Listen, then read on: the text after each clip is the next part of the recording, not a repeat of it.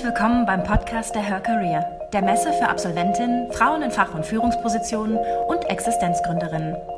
Verfolge Diskussionen mit Bezug auf arbeitsmarktpolitische, gesellschaftliche und wissenschaftliche Themen. Lerne dabei von erfolgreichen Role Models und nimm wertvolle Inhalte für deine eigene Karriereplanung mit. Im Folgenden hörst du eine Buchvorstellung aus dem Authors Meetup der Her Career. Professor Manuela Rousseau, stellvertretende Aufsichtsratsvorsitzende Bayersdorf AG, Aufsichtsratsmitglied der Max Invest AG, präsentiert ihr Buch mit dem Titel Wir brauchen Frauen, die sich trauen. Mein ungewöhnlicher Weg bis in den Aufsichtsrat eines DAX-Konzerns. Als eine der wenigen Frauen mit langjähriger Erfahrung in deutschen Aufsichtsräten ist Manuela Rousseau mitverantwortlich für die Erfolge eines weltweit agierenden DAX-Konzerns. Seit 1999 ist sie Mitglied im Aufsichtsrat der Bayersdorf AG. Seit April 2019 stellvertretende Aufsichtsratsvorsitzende. Zudem ist sie Professorin an der Hochschule Hamburg für Musik und Theater. Eine Bilderbuchkarriere voller Brüche, Höhen und Tiefen und nicht frei von Selbstzweifeln. Über ihren ungewöhnlichen Lebensweg hat Manuela Rousseau einen ebenso ehrlichen wie inspirierenden Erfahrungsbericht veröffentlicht. Viel Spaß beim Zuhören. So, dann geht's weiter hier bei uns im Authors Meetup. Neben mir sitzt Manuela Rousseau. Sie ist Aufsichtsrätin bei Bayersdorf und Max Invest und sie ist engagiert bei FIDA, Frauen in die Aufsichtsräte. Genau. Heute ist sie hier mit ihrem Buch Wir brauchen Frauen, die sich trauen. Mein ungewöhnlicher Weg bis in, die, bis in den Aufsichtsrat eines DAX-Konzerns. Ja, und wir werden einfach mal ein bisschen darüber reden, wie es ihnen so ergangen ist und was sie so gelernt haben auf dem Weg in die Aufsichtsräte oder dann auch im Aufsichtsrat. Ähm, wir haben besprochen, dass wir ein bisschen lesen sprechen, lesen, sprechen. Jetzt schauen wir einfach mal, wie das mit dem Pegel funktionieren wird. Wir probieren es einfach mal aus ähm, und steigen einfach direkt mit dem ersten kleinen Ausschnitt aus dem Buch ein. Ja, ich möchte noch mal ganz herzlichen Dank sagen, dass ich hier heute dabei sein darf. Und ich bin gerne nach München gekommen und fahre ungern nach Hamburg zurück, weil das Wetter deutlich schlechter sein soll. Geht das so einigermaßen? Hören Sie da hinten Nicken. auch gut? Wie, wie weit kommen wir mit dem Ton? Ich habe das Gefühl, ja? je näher, okay. je besser. Wobei da hier hört man auch nicht so, weil die Boxen nach da gehen. Okay. Gut. So. Ja, und insofern äh, habe ich vor vier Wochen, äh, vor vier Wochen, vor vier Monaten dieses Buch veröffentlicht, weil ich immer wieder bei Vorträgen gefragt wurde, können Sie das aufschreiben? Wenn Sie uns das berichtet haben, haben wir so viel Mut mitgenommen. Schreiben Sie doch mal ein Mutmacherbuch. Na gut, ich habe es gemacht und darf es hier heute mit vorstellen. Und wir haben gesagt, wir fangen mit kleinen Lesungen an. Es rutscht immer noch ein bisschen runter. Sie dürfen mir das auch festkleben, wenn Sie wollen. So, ja? Ich gucke, ich muss ein bisschen nach rechts gucken, dann geht's, glaube ich. So, ich fange einfach mal an. Ich starte, es macht Sinn mit dem ersten Kapitel und das erste Kapitel heißt Mut, authentisch zu sein. Die Angst vor dem Ja. Es war ein ganz gewöhnlicher Arbeitstag im Sommer 1993, der mein Leben veränderte. Ich saß in meinem Büro im fünften Stock an meinem Schreibtisch und arbeitete an einem PR-Konzept. Mein Blick glitt über die Dächer von Eimsbüttel, in der Ferne die Silhouette der Nikolaikirche in der Hamburger Innenstadt. Am anderen, also als das Telefon klingelte, am anderen Ende der Leitung ein Kollege, der mich wieder zurück in den Bayersdorf Alltag holte. Er stellte sich kurz vor und fragte, vielleicht erinnern Sie sich an mich? Ich schwieg. Wir haben uns vor zwei Jahren zufällig in der Sportgemeinschaft bei Bayersdorf getroffen und Sie erkundigten sich, ob es eine Tanzsportabteilung gäbe und vielleicht auch gleich einen Tanzpartner dazu. Mir gefiel ihre direkte Art und diese kurze Begegnung mit ihnen blieb mir in Erinnerung. Er hielt inne. Das freut mich, entgegnete ich nach einer kurzen Pause. Er fragte, darf ich gleich auf den Punkt kommen? und fuhr fort, ohne meine Antwort abzuwarten. Wenn ich mit anderen Kollegen über meine anstehende Nachfolge im Aufsichtsrat spreche, fällt immer wieder ihr Name. Die Kreativität, mit der Sie Projekte für Mitarbeiter anpacken und umsetzen, wird sehr geschätzt, weil es Ihnen offensichtlich gelingt, diese Ideen dann auch beim Vorstand durchzusetzen. Also, Frau Rousseau, konkretisierte er schließlich den Grund seines Anrufes. Ich bin Mitglied im Bayersdorf Aufsichtsrat und würde Sie gern näher kennenlernen. Bei Bayersdorf steht demnächst eine Aufsichtsratwahl an. Daher möchte ich Sie fragen, ob Sie sich vorstellen können, als Arbeitnehmerin zu kandidieren. Auch wenn ich mir nichts anmerken ließ, zuckte ich innerlich zusammen. Hatte der mich tatsächlich gerade gefragt, ob ich mich für ein Mandat im Bayersdorf Aufsichtsrat interessiere? Einerseits fühlte ich mich geschmeichelt und auf der anderen Seite ich wirklich, äh, spürte ich richtig die Angst vor dieser großen Aufgabe. Meine Gedanken schlugen Purzelbäume. Meinte er wirklich mich? Was würde denn mein Chef sagen, meine Kollegen? Wie würde mein Mann darauf reagieren? Ach, und woher sollte ich denn die Zeit nehmen für eine zusätzliche Aufgabe? Und kannte er mich und meinen Werdegang überhaupt, brachte ich die notwendigen Voraussetzungen mit. Ich spürte die Last der Voraussetzungen, Entschuldigung, der Unsicherheit. Wollte ich wirklich an exponierter Stelle sichtbar werden? War ich bereit für solche Aufgabe an der Spitze eines DAX-Konzerns? Und hatte ich als Frau in einem von Männern domierten Feld überhaupt eine Chance? All diese Fragen gingen mir durch den Kopf, während mein Gesprächspartner am anderen Ende der Leitung auf eine Antwort wartete. Eigentlich wurde mir doch gerade eine große Herausforderung angeboten, die meine Karriere fördern konnte. Warum kam ich jetzt ins Zögern? Ja, also die Gedanken kann wahrscheinlich jeder sofort nachvollziehen. Also wenn mich jemand fragen würde, wollen Sie in einen Aufsichtsrat kommen, ja. würde es mir genauso gehen. Ähm, Sie ähm, schreiben, wir ich glaube, Sie lesen. Ist es denn gut mit dem Lesen? Ist es gut weil zu wir hören und noch mal spannend? Gut. Okay, weil wir haben noch mal zwei Minuten. Ich würde sagen, machen Sie erstmal noch, wie es mit dem Telefonat und weitergeht. Dann kommen Sie in Gange. Genau, und dann reden gut. wir darüber, was da passiert ist. Hallo Frau Rousseau, sind Sie noch da? Die Stimme am anderen Ende der Leitung holte mich wieder in die Gegenwart zurück. Mein Gesprächspartner wartete ja noch auf die Reaktion von mir. Was sollte ich antworten? Jede Faser meines Körpers stand unter Spannung und die innere Stimme warnte. Du kannst das nicht. Du bist nicht gut genug. Bleib mal schön auf dem Teppich. Dir fehlen noch die notwendigen Voraussetzungen und lass das sein. Du bist wahnsinnig ernsthaft über eine Kandidatur für den Aufsichtsrat nachzudenken. Frau Rousseau hakte er geduldig nach. Wollen wir uns einmal persönlich treffen? Ich stand vor der Entscheidung, mich nun für ein Aufsichtsratmandat in einem internationalen Markenartikelkonzern zur Verfügung zu stellen.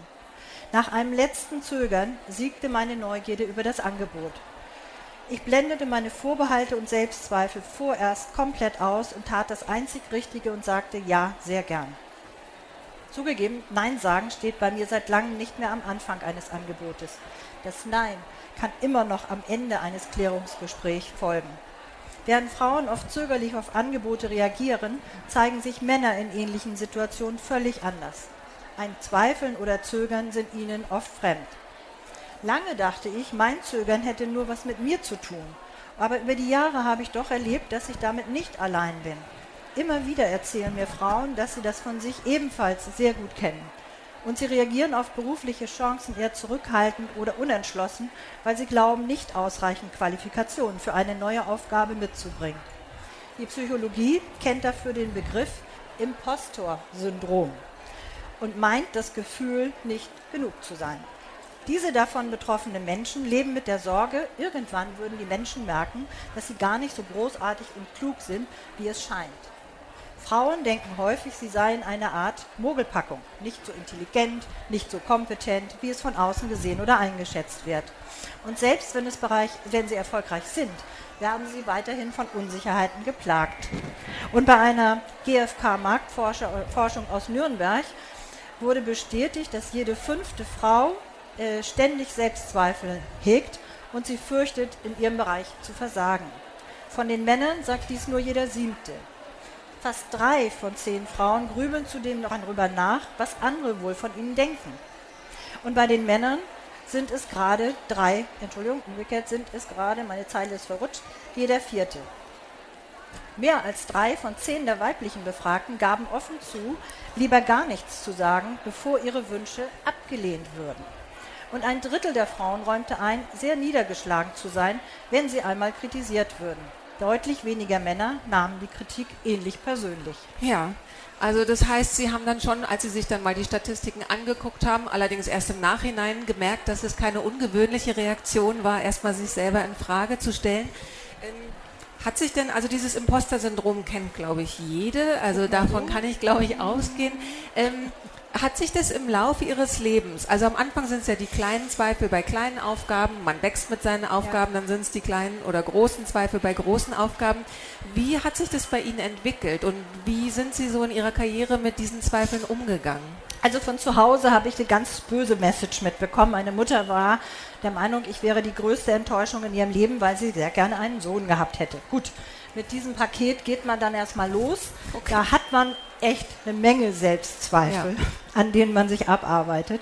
Und äh, das meiste kann man im Buch nachlesen, aber ich mache den Sprung zu Bayersdorf und ich mache den Sprung zu meinem Mentor, den ich im Nachhinein als Sechser im Lotto betrachtet habe. Professor Klaus-Peter Nebel war Leiter der Pressestelle. Ich bin als Referentin zu ihm gekommen. Und dieser Mann hat tatsächlich den Weg geebnet, ohne dass ich ihn tatsächlich, also ich musste den Weg schon selber gehen, aber er hat alles getan und er hat erkannt, in mir steckt mehr und hat mir den Glauben gegeben, dass ich mehr kann, als ich bisher zeigen durfte. Und wie hat er das gemacht? Äh, ein Kapitel habe ich nachher, das ist äh, beim Thema Netzwerken, wie er mich an dem Tag ins kalte Wasser geworfen hat. Und das, das stimmt, ist ein sehr typisches noch, ja? Beispiel, wie er das gemacht hat. Da können wir dann vielleicht später nochmal drauf mhm. eingehen. Und was ist so Ihre Erfahrung aus der Karriere? Ist es, sollte man einfach sagen, fake it until you make it? Also einfach immer wieder, auch wenn man diese Selbstzweifel hat, die vielleicht wahrnehmen, aber sagen, ich mache es einfach trotzdem. Oder soll man versuchen, dahin zu kommen, dass man diese Selbstzweifel nicht mehr hat irgendwann? Ach, irgendwie habe ich sie zu meinen Freunden gemacht, glaube ich. Okay. Sie gehören irgendwie zu mir, genauso wie das Lampenfieber, wenn ich hierher komme oder woanders bin oder plötzlich in einer Fernsehshow sitze, mhm. äh, dann geht der Adrenalinspiegel hoch und dann weiß ich auch nicht, ob ich nicht doch die kleine Maus bin, die eigentlich zu Hause vor dem Fernseher sitzen sollte. Äh, die bleiben. Mhm. Aber genau wie das Lampenfieber, das man vorher hat, habe ich mir überlegt, das hat ja auch einen Sinn. Also man ist fokussiert, man ist konzentriert, man hat auch eine Wertschätzung für das, dass man da sitzt und was teilen darf. Äh, und, so ähnlich habe ich das mit den Selbstzweifeln gemacht. Und einen kleinen Trick kann ich verraten, der ist so simpel. Machen ist mutiger als wollen ist so ein Mantra geworden, das ich habe. Das heißt, egal was ich will, ich, ich fange an. Ich weiß nicht, ob das der richtige Weg ist. Ich weiß nicht, ob ich mit diesem Telefonat mich blamiere, ob ich mit einer Frage aufzeige, dass ich Wissenslücken habe. Ähm, aber ich, ich gehe rüber. Also ich spüre sie, ich nehme sie wahr, ich gucke nochmal hin. Vielleicht ist es auch eine Warnung, die man mal ernst nehmen müsste. Aber ansonsten äh, gehe ich auch das Risiko ein, mich zu blamieren oder einfach eine Antwort zu kriegen, die heißt, Frau Rousseau, das ist doch Quatsch, was Sie da sagen. Okay, also dass man nicht sagt, okay, die müssen Egal. weg, ich brauche vielleicht einen Coach oder so, der mir wirklich diese Selbstzweifel abtrainiert, sondern man nimmt die eher so als warnenden Freund also, mit. Ja, Coaching mhm. ist schon wichtig. Es ja. gibt immer Lebenssituationen, wo andere einen wirklich klug begleiten können und weiterbringen. Aber eigentlich liegt das Wesentliche in uns selbst. Wenn wir wissen, was wir wollen, wissen wir auch, wie wir da hinkommen. Die Lösungen kommen, indem wir uns entscheiden, was wir wollen. Und da spüre ich bei Frauen häufig, dass das Entscheiden natürlich zwei Seiten einer Medaille ist. Wenn ich mich für etwas entscheide, entscheide ich mich leider auch gegen etwas. Das kann bis hin zu dem Thema Kinder gehen im Extremfall. Aber jede Entscheidung hat einen Preis. Und ich muss einfach wissen, will ich diesen Preis zahlen, ja, nein. Dann mobilisiere ich auch ganz viel. Mhm. Okay, jetzt wollen wir natürlich wissen, wie es weitergeht mit dem okay. Angebot. äh, machen wir auf Seite 31 weiter. Da. da befinden wir uns dann im Kapitel 2, Mut, risikobereit zu sein. Seit der Frage, hallo, sind Sie noch da, waren zwei Wochen vergangen. Ich hatte in der Zwischenzeit intensiv darüber nachgedacht, ob ich wirklich bereit war, für den Aufsichtsrat zu kandidieren. Denn das Argument, es wird Zeit für eine Frau im Aufsichtsrat, überzeugte mich nicht. Ich wollte nicht als Quotenfrau in die Geschichte von Bayersdorf eingehen. Das reduzierte mich auf mein Geschlecht, wirklich kein gutes Gefühl. Und jeder Mensch, und ich denke, das gilt für Männer und Frauen, wünscht sich aufgrund von Qualifikationen befördert zu werden. Ja, ich wollte kandidieren, aber wegen meiner Fähigkeiten und meiner Kompetenzen, nicht weil ich eine Frau war. Ja in diesem ersten Aufsichtsratwahlkampf 1994, den ich vollkommen ohne Erfahrung durchführte, wurde ich von einem Team erfahrener VAA-Kollegen unterstützt. VAA steht für Verband akademischer Angestellter. Das ist ein Führungskräfteverband, der in der chemischen Industrie neben der großen IGBCE, der Tarifgesellschaft, sich für die Führungskräfte engagiert. Wir führten mit dem gesamten Team einen aufmerksam starken Wahlkampf. Überall, wo wir hinkamen, spürte ich die Unterstützung der Frauen, aber auch die vieler männlicher Kollegen. In einer der Produktionsstätten standen wir in weißen Kitteln mit Hauben auf dem Kopf und wir unterhielten uns kurz mit den Mitarbeitern, übrigens überwiegend weiblichen Kolleginnen.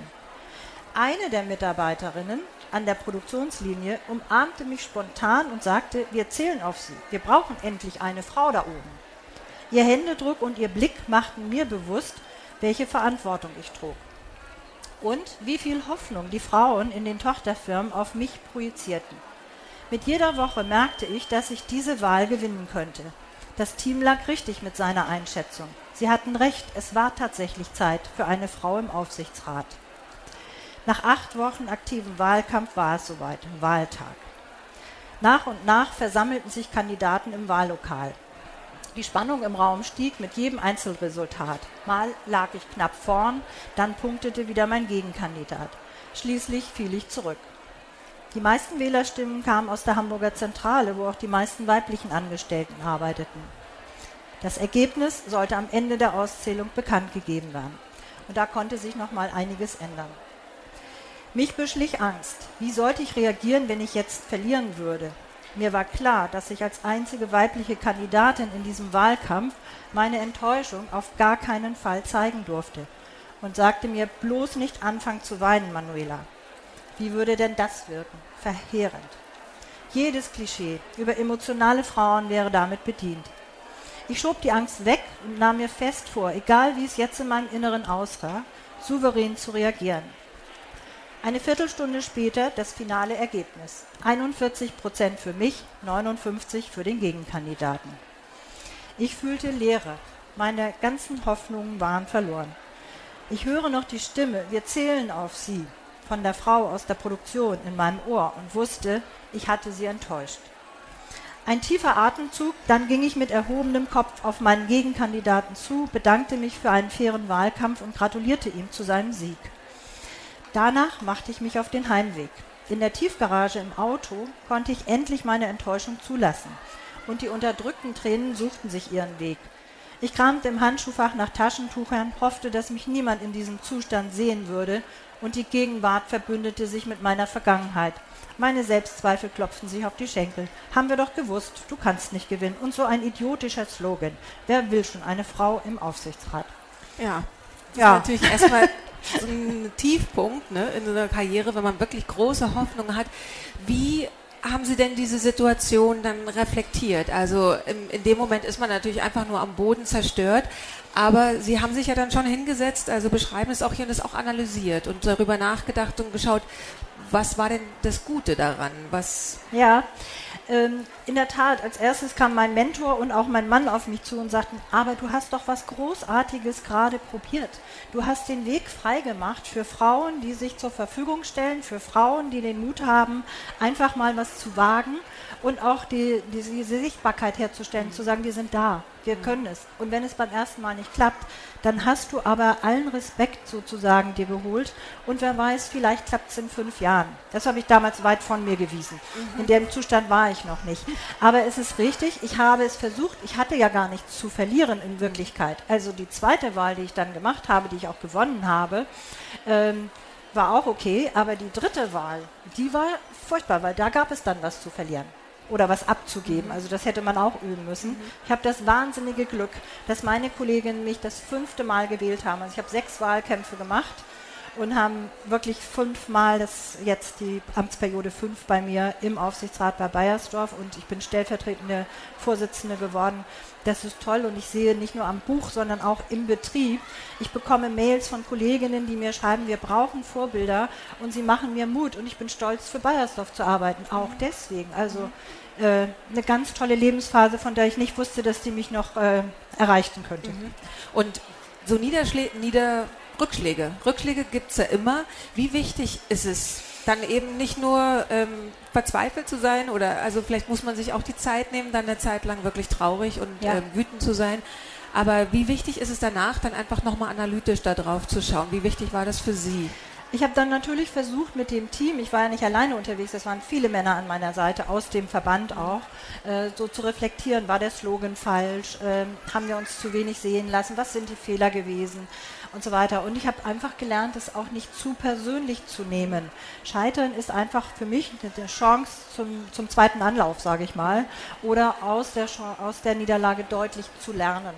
Was habe ich falsch gemacht, was kann ich nächstes Mal besser machen? Mhm.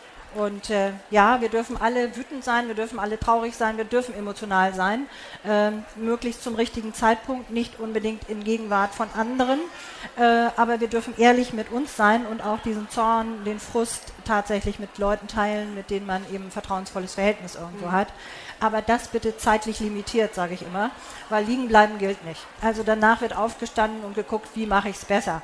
Ja, also Selbstmitleid ist eine wunderbare Geschichte, aber ein Abend und dann bitte wieder aufstehen und geradeaus. Okay. Und das ist aber dann für Sie auch immer so diese Phase, die dann einfach ganz automatisch oder die Ihnen hilft, dann wieder dahin zu kommen, zum Beispiel gleich wieder zu kandidieren? Gleich wieder sind ja fünf Jahre als, und fünf ja. Jahre Vorarbeit, ja. damit mein Bekanntheitsgrad im Unternehmen dann gestiegen ist. Mhm. Ich glaube, das Vertrauen, dass ich über so viele Jahre komme, es liegt daran, dass ich mich immer sozial, intern in, bei Bayersdorf, aber auch extern gekümmert habe und der Name Manuela Rousseau immer auch sozial verbunden wird. 14 Jahre Vorstandsmitglied in der Sportgemeinschaft. Hört sich erstmal nicht wichtig an. Wir hatten 1200 Mitglieder. Nach 14 Jahren, als ich rausging, hatten wir 2400 Mitglieder. Wir waren ein ehrenamtlicher Vorstand, ein hauptamtliches Sportbüro mit um die 40 Trainer. Also das heißt, es war eine Führungsaufgabe, aber die gar nicht direkt mit meinem Job zu tun hatte. Deswegen bin ich sehr dafür, sich in Ehrenämtern zu engagieren und dort eben auch sich auszuprobieren, weil die Konsequenzen nicht da sind. Wenn es nicht geht, dann geht man wieder. Aber und da bitte, deswegen habe ich im Spiegel Online-Interview gesagt, bitte nicht Kuchen backen äh, und Kaffee kochen in diesen Organisationen, sondern Vorstand, Vorstand, Vorstand. Wer nach oben will, sollte Führung üben und das kann man da. Okay, jetzt haben Sie vorhin schon Ihren Mentor erwähnt. Ja. Und ähm, haben gesagt, ja, der war ganz wichtig und er hat fiese Sachen gemacht. Nein, der hat Sachen gemacht, die Sie mutig gemacht haben. Ähm, und da lesen wir nochmal einen kurzen Ausschnitt aus dem Kapitel Mut sichtbar zu sein. Mhm. Da haben wir uns zwei ausgesucht. Das eine ist einfach nochmal das Wort ergreifen, sich selbst sichtbar machen mhm. und zum Schluss dann die Geschichte, wie Peter Nebel mich geschubst hat. Das stimmt, das sind zwei Geschichten eigentlich. Ja, ja. beide? Ja. Gut. Dann sind wir im Kapitel Mut, sichtbar zu sein. Aus dem eigenen Schatten heraustreten. Frauen haben heute alle erdenklichen Möglichkeiten zur Entfaltung ihres Potenzials, zumindest in den westlichen Ländern. Sie können die Schule besuchen, studieren, Karriere machen. Und doch ist der Anteil an Frauen in gehobenen Führungspositionen erschreckend gering. Die Beratungsfirma McKinsey liefert in ihrer 10-Jahres-Studie Women Matter folgende Ergebnisse. Frauen machen 50 Prozent der Weltbevölkerung aus, erwirtschaften aber lediglich 37 Prozent des Bruttoinlandsproduktes. Und weltweit werden 25 Prozent der Managementpositionen von Frauen gehalten. Doch je weiter es nach oben geht, desto weniger sind sie dort vorzufinden. In den Vorständen der wichtigsten Industrienationen sitzen lediglich 17 Prozent Frauen. In Deutschland sind es etwa über 7 Prozent. Wie der zweite Women on Board Index 185 von FIDA äh, aus dem Jahre 2018 nachweist. Ich habe zu früh angefangen und gehe jetzt weiter auf Seite 70. Ja. Das Wort ergreifen. Warum fällt es vielen Frauen schwer, sich sichtbar zu machen? Und warum gelingt es ihnen nicht immer, sich Gehör zu verschaffen? Die Prägung, still zu sein, sitzt tief. Und historisch betrachtet haben wir uns ja das Rederecht auch mühsam erkämpfen müssen. Und wenn wir ganz weit in der Geschichte zurückgehen, lohnt sich ein Buch, äh, ein, ja, ein Buch, ein Blick in das Buch Frauen und Macht der britischen Historikerin Mary Beard. Da heißt es, wenn es darum ging, Frauen zum Schweigen zu bringen, hat die westliche Kultur Jahrtausende praktische Erfahrung. Die öffentliche Rede war den Männern vorbehalten und Frauen durften über den Lauf der Geschichte nur dann das Wort ergreifen, wenn es um Familie, Kinder und Haushalt ging. An aktiven kreativen Beiträgen und Lösungsvorschlägen von Frauen war zu dem Zeitpunkt niemand interessiert.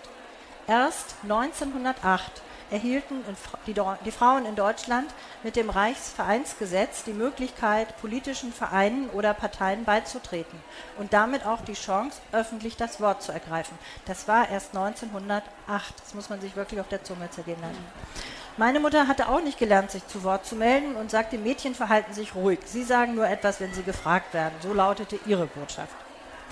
Wie habe ich es erlebt, aus meinen Schatten herauszutreten? In meiner Anfangszeit bei Bayersdorf bewunderte ich auf großen Konferenzen und auf Podiumsdiskussionen immer die Menschen im Publikum, die sich einfach zu Wort meldeten und kluge Fragen stellten. Das würde ich mich nie trauen, dachte ich immer und fragte mich, was mir eigentlich daran so gut gefiel. Im Lauf der Zeit fiel mir auf, dass diese Menschen sehr geschickt und methodisch vorgingen. Sie meldeten sich, standen auf, stellten sich ohne Umschweife vor und sagten dann so etwas wie, ich finde großartig, wie Sie das eben formuliert haben, würde gern noch etwas anmerken. Für mich ergibt sich folgende Frage. Mein Herz raste schon beim Zuhören solcher Wortmeldung und der heimliche Wunsch, ich könnte mich auch zu Wort melden, erschien mir in diesem Moment noch unvorstellbar. Also beobachtete ich vorerst still. Dabei wuchs der Mut in mir, es jetzt irgendwann auch einmal zu probieren. Und dann versuchte ich es.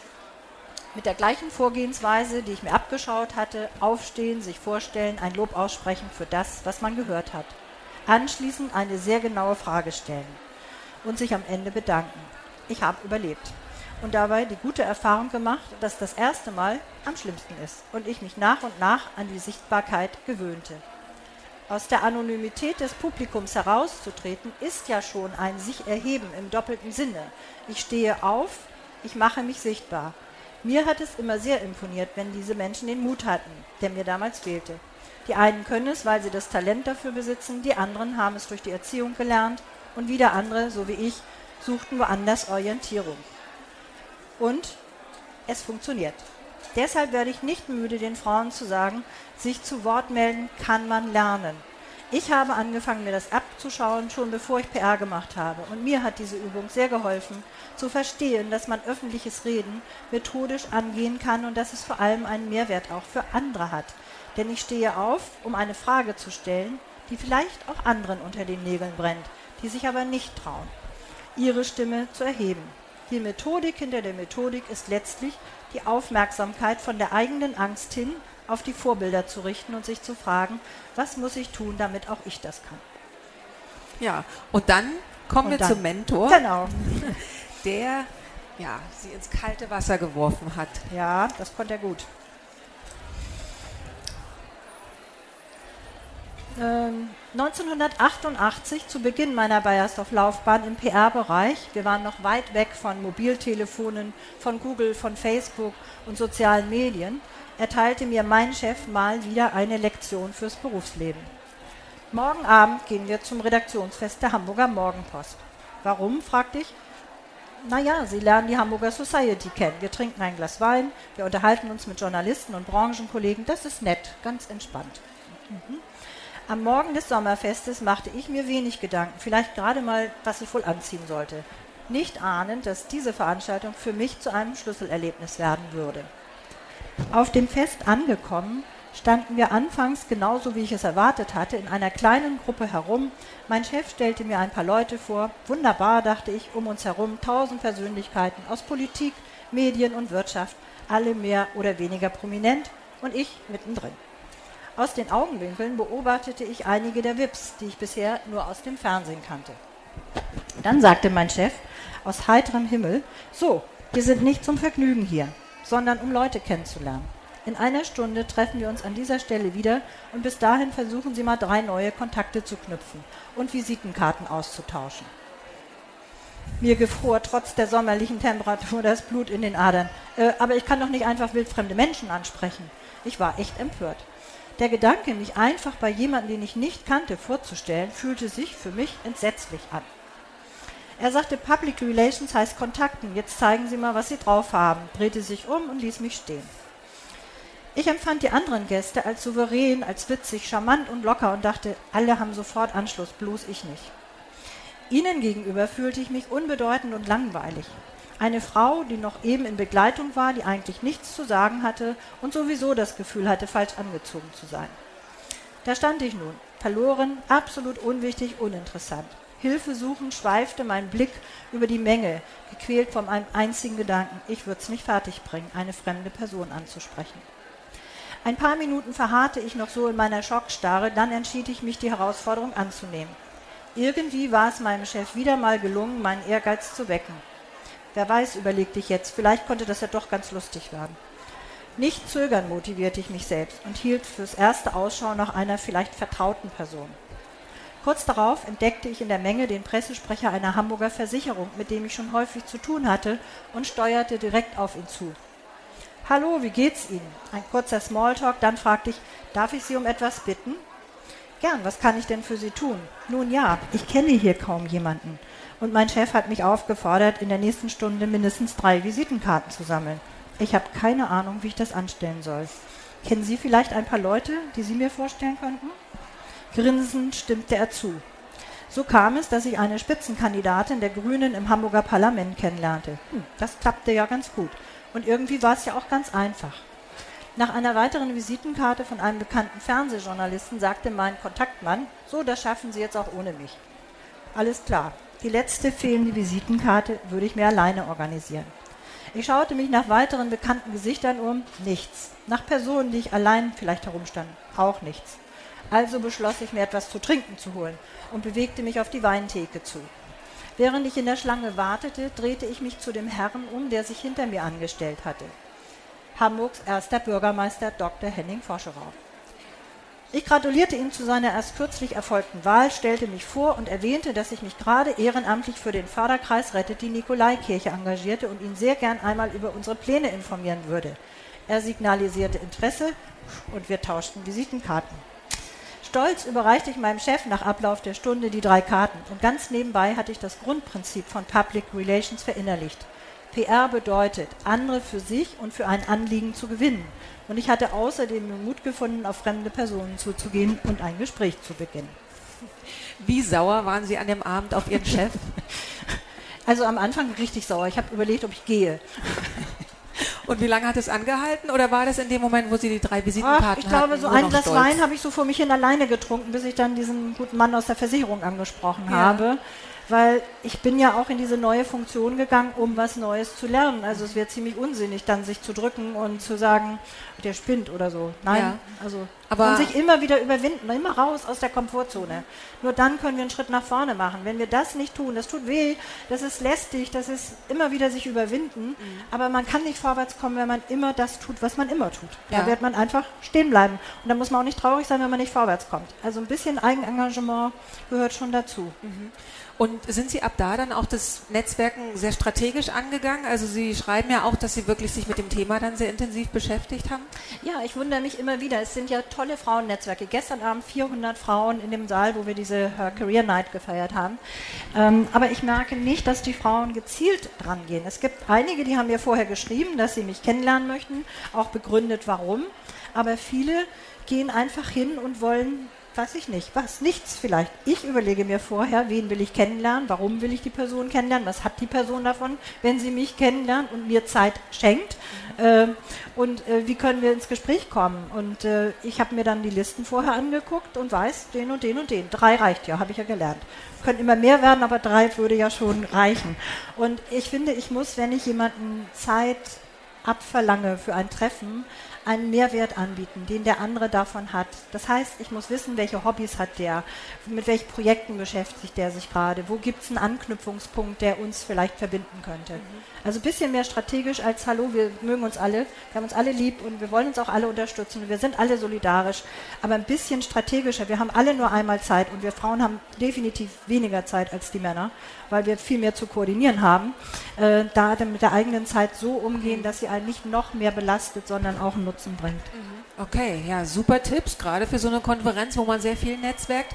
Jetzt haben wir noch ein paar Minuten Zeit für Fragen von Ihnen. Also wenn Sie noch irgendwas wissen wollen von Manuela Rousseau, ist jetzt der Zeitpunkt. Will jemand? Okay, ja. wir haben ein Mikrofon. Schön nah rangehen. Hallo, ja. Hallo. Hallo, Frau Rousseau. Vielen Dank für Ihren Einblick, den Sie gegeben haben. Ähm, Sie haben jetzt beschrieben, wie Sie Ihren Weg gegangen sind. Mich würde es nochmal ganz praktisch interessieren. Was würden Sie uns empfehlen? Wenn jemand die Pläne hat, äh, Aufsichtsrätin zu werden, was sind so ein paar Dinge, die wir ab morgen tun sollten? Das, also ich glaube nicht, dass wir alle in die Aufsichtsräte sollten. Aber wenn man Interesse hat, Aufsichtsratsarbeit zu machen, dann fängt man definitiv, glaube ich, nicht in einem DAX-Konzern an, sondern es gibt so viele öffentliche äh, Träger, Stadtwerke oder sonst was in jeder Gemeinde, wo die Frauenquote überhaupt noch gar nicht stimmt. Da kann man sich selber natürlich auch mit Hilfe von eigenen regionalen Netzwerken ins Gespräch bringen. Das machen wir in Hamburg über FIDA Hanse äh, und stellen dann in Lübeck, in Hamburg oder sonst wo einfach mal Frauen mit zur Verfügung, die einfach Interesse haben. Äh, aber auch das Ehrenamt. Also ich bin nach wie vor Kunsthalle Hamburg im Stiftungsbeirat. Ich habe jetzt viel Erfahrung im Aufsichtsrat, kann diese Erfahrung dann in so einen Beirat einbringen. Aber auch da kann man gut anfangen. Also einfach mal praktisch in die Phase reingehen. Zweiter Tipp, ähm, Aufsichtsräte setzen sich auf der anteilseigner Seite durch Qualifikationen zusammen. Ein Konzern wie Bayersdorf braucht Leute, die tiefe Marketingerfahrung, Digitalisierung oder solche Dinge haben. Das heißt, da guckt natürlich der Aufsichtsratsvorsitzende, wenn er von außen auswählt, wie setze ich dieses Team zusammen, wie international und mit welchen Kompetenzen, damit das Wissen wirklich auch an den Vorstand weitergegeben werden kann. Wir beraten ja sozusagen. Ähm, da gucken, welche Kompetenzen habe ich, für welche Branche stehe ich, in welcher Branche habe ich mehr Kenntnisse als andere, weil das ist die Spitze, das heißt der Aufsichtsrat berät den Vorstand. Also häufig ist es so, dass Menschen erstmal Geschäftsführung oder Vorstände waren, bevor sie dann tatsächlich auch in den Aufsichtsrat kommen. Deswegen, ich würde nicht so weit oben an, das ist unrealistisch. Einfach praktische Erfahrung sammeln, sein Profil schärfen und sich Netzwerken anschließen, die dann auch wieder Multiplikatoren sein können. Vielen Dank. So, noch eine Frage. Hier, können wir es mal rumwandern lassen? Einmal quer durch das Mikrofon. Genau, einfach weitergeben. Super. Hallo, Frau Rousseau. Hallo. Ähm, vielen Dank für das Buch, wollte ich allgemein mal sagen. Ich habe es in einem Rutsch durchgelesen und es hat mich sehr motiviert, weil äh, Freut mich sehr, danke. auch ich zu den Frauen gehöre, die kein Studium haben und äh, quasi trotzdem auf einem Weg vorwärts kommen, der, wo normalerweise ein Studium erwartet wird. Sie haben jetzt ähm, Ihren Förderer, Ihren Mentor quasi zufällig als Chef gehabt. Was empfehlen Sie Frauen aus Ihrer Erfahrung mhm. jetzt der letzten Jahre und Jahrzehnte, die noch keinen Mentor haben, die keinen Chef haben, der das sieht und der sie gezielt dahin pusht, sondern ja, die quasi selber gucken müssen, wie sie irgendwo weiterkommen? Mhm. Genau. Also sich einen Mentor suchen kann man außerhalb des Unternehmens natürlich auch. Äh, einfach Persönlichkeiten, von denen man weiß, die haben eine Funktion, in der sie Führung ausüben, in der sie ihr Wissen an, anfüllen können und fragen. Es gibt in Deutschland aber wirklich eine ganze Menge professioneller Netzwerke. Die eine war in, äh, in Hamburg das Expertinnen-Netzwerk, wo 50 Frauen ehrenamtlich anderen Frauen sozusagen zur Verfügung standen. Das ging über ein Auswahlverfahren. Ich spreche in Vergangenheit, weil dieses Netzwerk sich verkleinert hat und nur noch an die Absolventen der Uni richtet. Wir sind aber mit der Universitätsgesellschaft dabei, das wieder neu aufzubauen, einschließlich Männer. Weil auch das ist ein wesentlicher Punkt. Ich glaube, dass wir ist größer als das Ich. Wir haben Nachholbedarf, wir Frauen. Aber insgesamt im Job werden wir schon mit beiden Fähigkeiten uns weiter in die Zukunft bewegen müssen. Deswegen wollen wir diese Netzwerke auch für Männer öffnen, die mittlerweile manchmal sagen, sie werden ja übergangen. Also jetzt sind es nur die Frauen. Oder umgekehrt wird gesagt, die Frauen brauchen Nachhilfe. Das finde ich genauso diskriminierend. Äh, wir haben eine Ausbildung, wir sind gut und äh, wir brauchen nicht immer noch ein Förderprogramm. Äh, das geht mir langsam irgendwie ein bisschen auf den Geil. Sie können sich jederzeit jeden Menschen, den Sie mögen, der Ihnen was bringt, fragen, ob Sie ein halbes Jahr oder ein Jahr mit ihm intensiver arbeiten können um Ihre Dinge. Dazu müssen Sie aber wissen, an was wollen Sie arbeiten. Und die Leute sagen dann meistens ja, weil sie gerne um Rat gefragt werden? Oder wie ist da so die Also Erfahrung? das habe ich gefragt, diese Kolleginnen, diese 50 Frauen. Ich habe gesagt, Mensch, ihr seid auch alle fest im Job, ich auch. Warum macht man das? Es ist so beglückend zu sehen, wenn diese Frauen, mit denen ich arbeite, nach einem halben Jahr ein anderes Selbstbewusstsein okay. haben und einfach auch ähm, den richtigen Schritt gehen. Und wenn diese Frauen dann den nächsten Karriereschritt machen, ist das nicht sofort, wenn wir anfangen, für mich befriedigend. Mhm. Aber wenn ich sehe, was dabei rauskommt, dann ist das mehr als befriedigend. Und ich habe wieder mehrche Frauen im Pool, die ich empfehle. Auch das nämlich. Wer es dann schon geschafft hat, soll bitte schön andere Frauen ins Spiel bringen. Mir sind drei Positionen mittlerweile gelungen, Frauen in Aufsichtsräte zu bringen. Und äh, das sehe ich als meine Message oder wie soll ich sagen, meine Mission. Ja. So, hier ist noch eine Frage. Dankeschön. Mikrofon. Mehr eine Ergänzung an die Frage vorhin. Es geht mehr um ähm, äh, Vorbilder, um Role Models. Und da bin ich auch voll Ihrer Meinung. Da brauchen wir viel mehr Frauen als Role Models. Also es müssen nicht nur Männer, sondern ich kann auch zu einer Frau äh, nach oben aufschauen. Ja. Genau, und die Frau sollte dann eben solidarisch sein und dann wirklich immer genau. im Kopf haben, wen kann ich fördern, wen kann ich unterstützen. Als Connector. Ja. Genau. So, letzte Chance. Gibt es noch eine Frage? Okay. Ansonsten sind hier schon Bücher im Anflug. es gibt einen Büchertisch hier, wenn Sie das Buch kaufen wollen. Ich kann es wirklich sehr empfehlen. Es ist ähm, sehr persönlich geschrieben und man lernt wahnsinnig viel dabei. Ähm, Frau Rousseau ist kurz noch da. Das heißt, wenn Sie vielleicht eine kleine Signatur auch noch im Buch haben wollen, auch das gerne. ähm, und ich bedanke mich ganz herzlich, dass Sie da waren und bei Ihnen bedanke ich mich natürlich herzlich. Hat Spaß gemacht. Vielen ja, Dank. Alles Gute. Danke fürs Zuhören. Weitere spannende Folgen und aktuelle Informationen zur kommenden Messe findest du unter www.her-career.com. Bei der Her Career triffst du zum Erfahrungsaustausch auf Role Models und Top-Entscheider aus Wirtschaft, Wissenschaft und Politik. Ein Besuch, der sich mehr als auszahlt. Wir freuen uns auf dich.